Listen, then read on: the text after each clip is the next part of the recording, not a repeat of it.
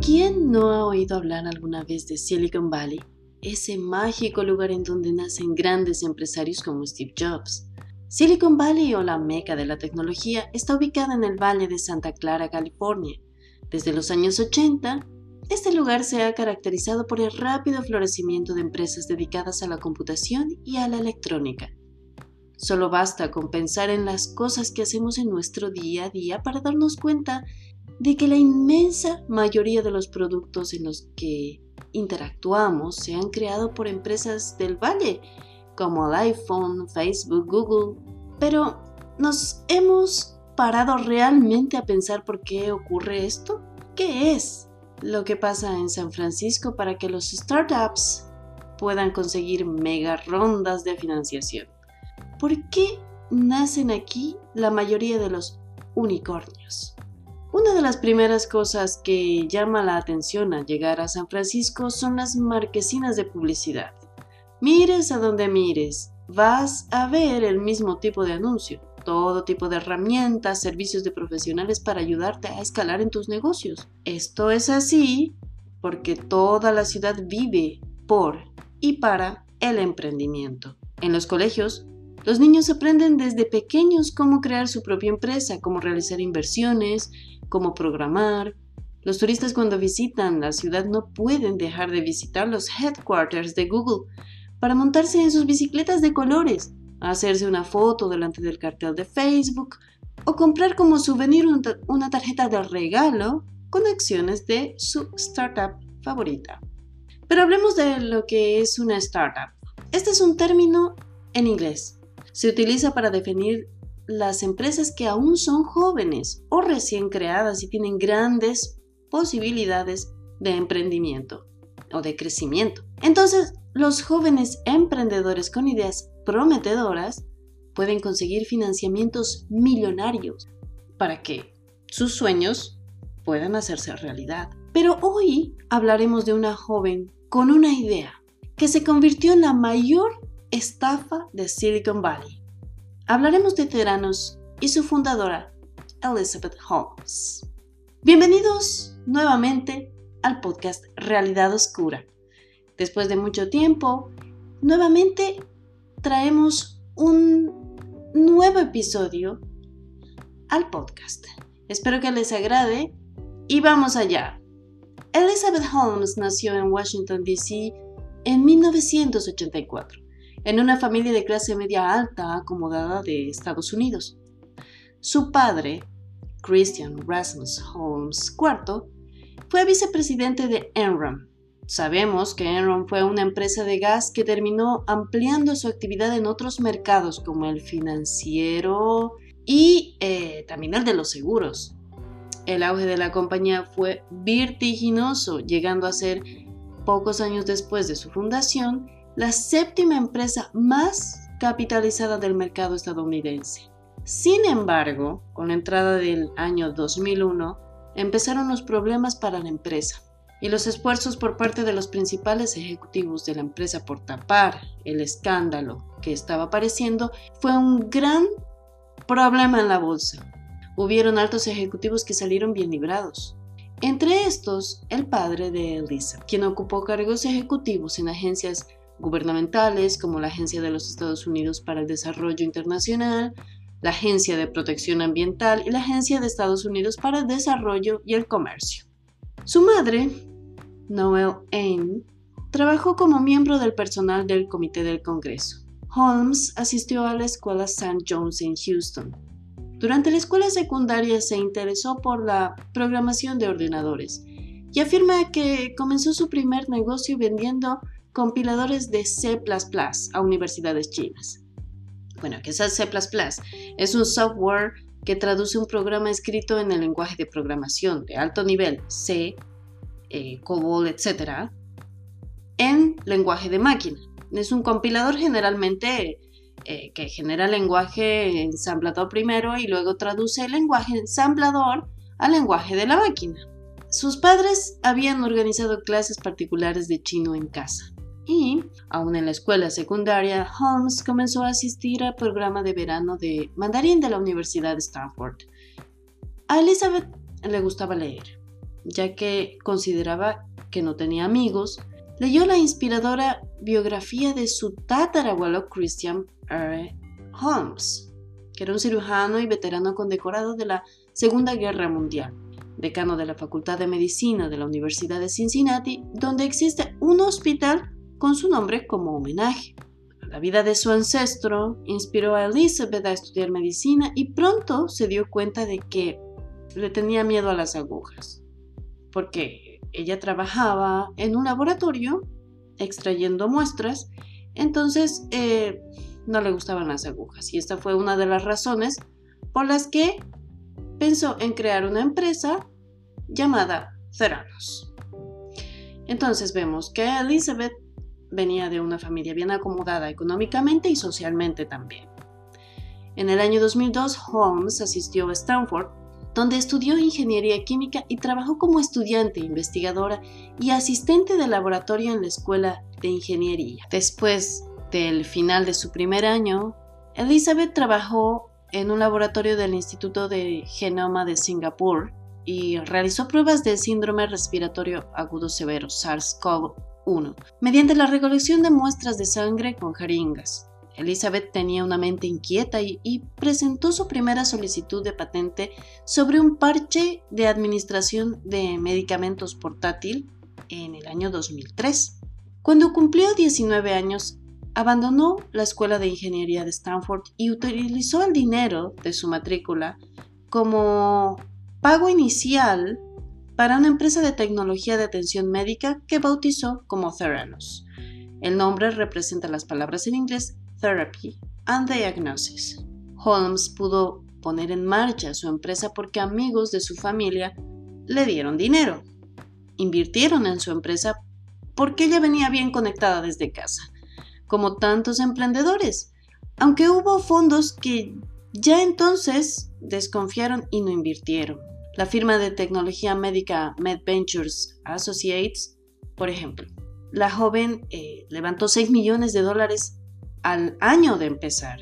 Tim Draper, multimillonario e inversionista de riesgos, destinó 500 mil dólares a los inicios de Theranos. Él era un amigo y vecino de la familia Holmes. Sus hijos crecieron juntos con Elizabeth y en las últimas declaraciones públicas de Draper aseguró que ella era una visionaria adelantada a su época. De esta manera, al ser Draper considerado una eminencia en el arte de invertir, pues los demás grandes inversionistas también cayeron en el efecto dominó para formar parte de la revolución. Tim había invertido en Hotmail y en grandes éxitos como Skype y Baidu. La secretaria de Educación Betsy DeVos puso 100 millones. Los fundadores de Walmart otros 150 millones el magnate de los medios Rupert Murdoch, el multimillonario de Fox, invirtió 125 millones más y el multimillonario mexicano Carlos Slim otros 30 millones. En sus 15 años de vida, Theranos recaudó financiación de 16 fondos diferentes. No era la única, claro. Hacia 2010 las valoraciones de Twitter, Facebook y otras compañías de Silicon Valley estaban ya por las nubes y todos los inversores querían descubrir al próximo Google. Todo el mundo estuvo ilusionado con la propuesta que hizo. Planteaba usar una simple gota de sangre capilar para detectar de forma temprana numerosas enfermedades. Es algo que nadie se quería perder. De esta manera, Theranos llegó a tener 800 trabajadores y estuvo valorada en 10 billones de dólares. Los empleados estaban emocionados por poder participar de este proyecto y, también los inversores, que en su mayoría eran señores mayores que bien la conocían desde niña o que confiaban en ella ciegamente y le soltaron millones de dólares.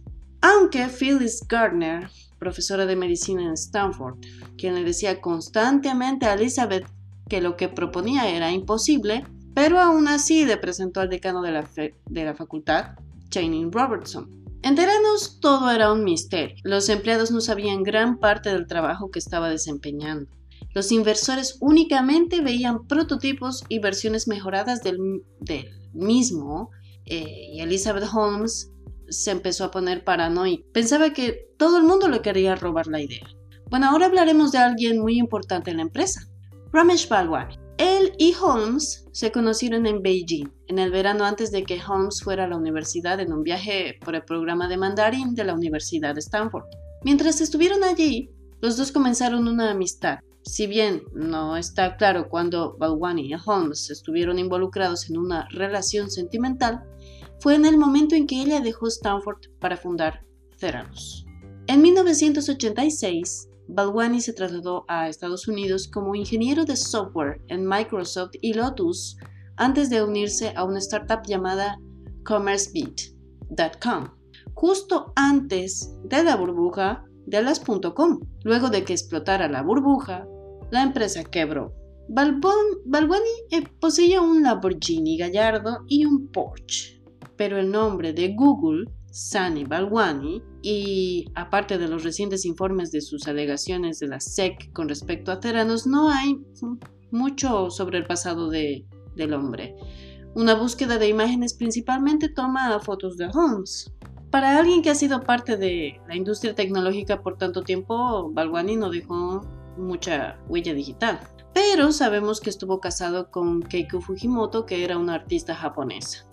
Entonces Cedranos recibió más atención generalizada el año 2013 cuando firmó con Walgreens y Subway como clientes potenciales. En un momento la puesta en marcha se valoró en más de 9 mil millones de dólares.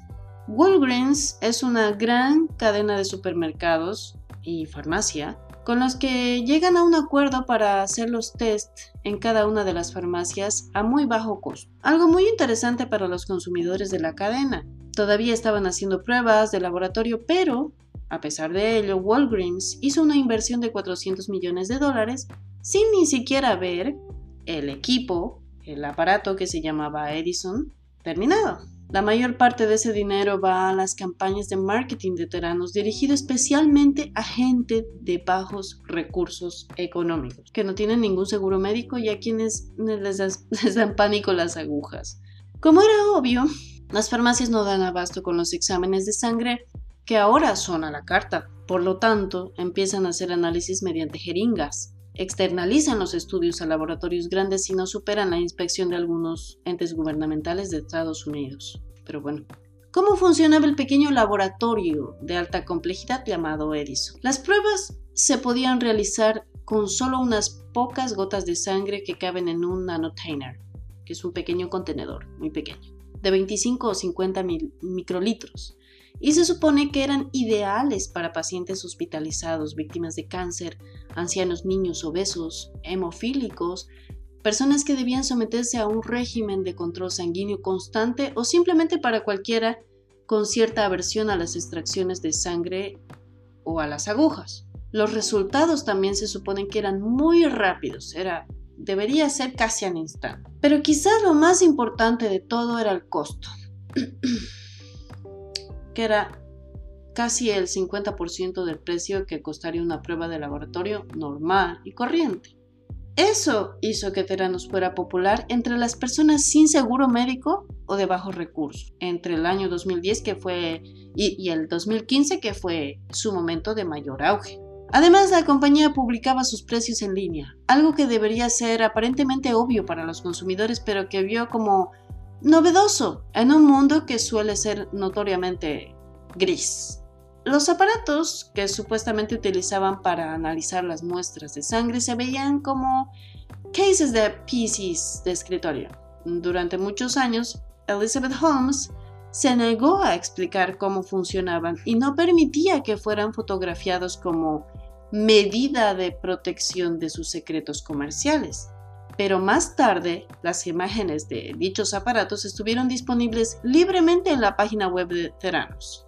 Las críticas hacia esta compañía comenzaron a suscitar el secretismo que mantenían sus ejecutivos en paralelo a su auge, pues se suponía que Theranos estaba usando una tecnología avanzada, en pruebas que pueden ser de vida o muerte, sin antes someterlas a discusiones científicas en las revistas de divulgación. Elizabeth respondía a esto diciendo que las hazañas de su compañía se debían a la optimización de los recursos ya existentes en la química y la informática, que no había nada nuevo.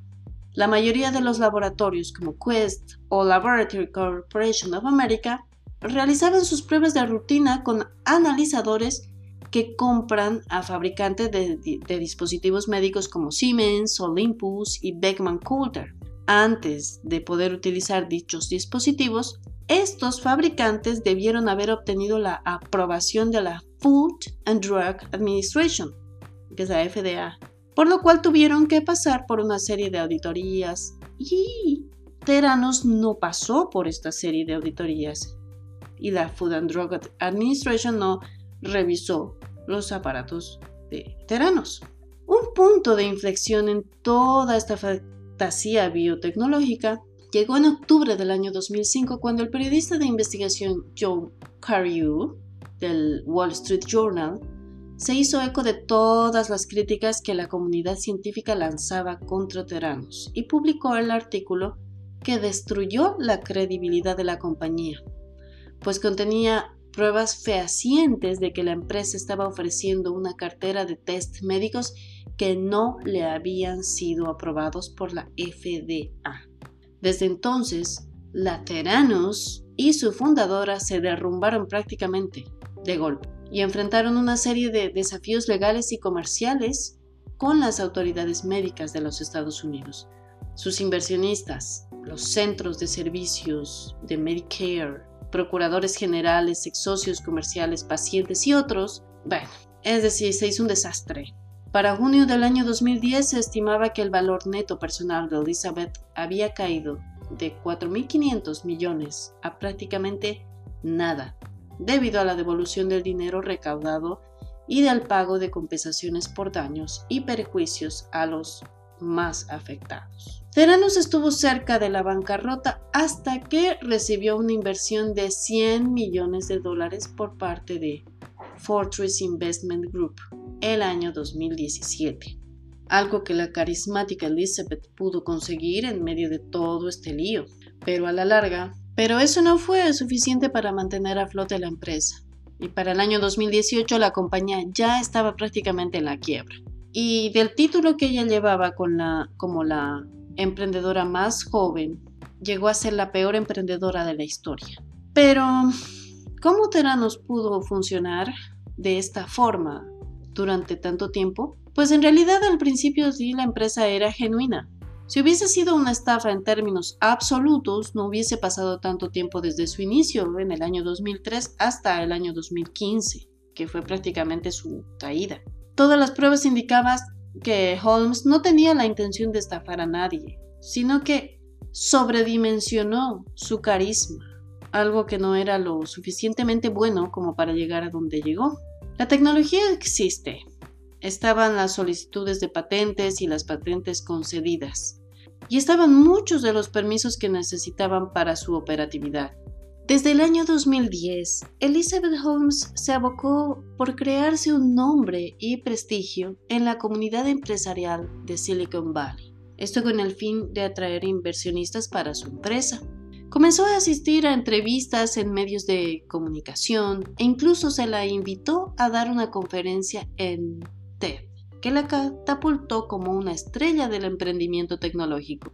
Se ganó el apodo de la nueva Steve Jobs y comenzó a ser vista como el mejor ejemplo de la mujer emprendedora estadounidense que conseguía contratos multimillonarios para su empresa. Entonces, a Elizabeth Holmes se la considera como una emprendedora negligente por eso no ha tenido cargos criminales, sino cargos civiles, con los que hasta el momento se ha cumplido. De hecho, cuando uno escucha sus declaraciones se nota que cree en lo que vende. Es eh, muy subjetiva, pues pudo haber sido toda una operación de marketing similar a las operaciones que aplican las sectas religiosas. Pero eso también nos lleva a pensar que parte de todo lo que Teranos llegó a hacer ficticiamente no fue solo culpa de Elizabeth, sino de toda esa grandilocuencia generada por los nombres importantes y las inversiones que se ligaron a ella en su momento de auge. Podríamos llamar a esto como una mini burbuja, circunscrita a una sola empresa. Bueno, a veces resulta aterrador que existan empresas como Teranos o incluso compañías como Tesla SpaceX, que aún sin reportar ganancias en los tantos años que tienen de vida, logren seguir recibiendo dineros y acumulando capital de riesgo. Pero como esas empresas hay cientos, quizás miles de compañías más pequeñas que, acorde con su tamaño, están recibiendo dinero de forma desproporcionada y luego no lo están pudiendo devolver a sus inversores. ¿Por qué? Quizás se deba a que haya una burbuja, que puede estar circunscrita a Silicon Valley o puede ser internacional. Y uno de los efectos más graves de las burbujas es que generan incentivos perversos en los empresarios que quieren seguir inflando artificialmente el valor de sus activos en tanto sea posible. Cuando uno ve que el área biotecnológica tiene a referentes tan carismáticos como Monsanto y Theranos, le provoca salir corriendo. Sin embargo, no es por esto que la actividad sea tan cuestionada, sino por el tema de los estudios. Normalmente un experimento novedoso debe ser sometido a cientos de debates antes de ser aceptado por la comunidad científica. Y esto se puede dar en periodos que abarcan incluso décadas. Pues hay que repetir los estudios cada cierto tiempo para ver si los resultados se siguen dando como se plantearon al principio. Bueno, pero ¿qué podemos decir de Elizabeth Holmes? ¿Qué ¿Qué particularidades y peculiaridades tiene?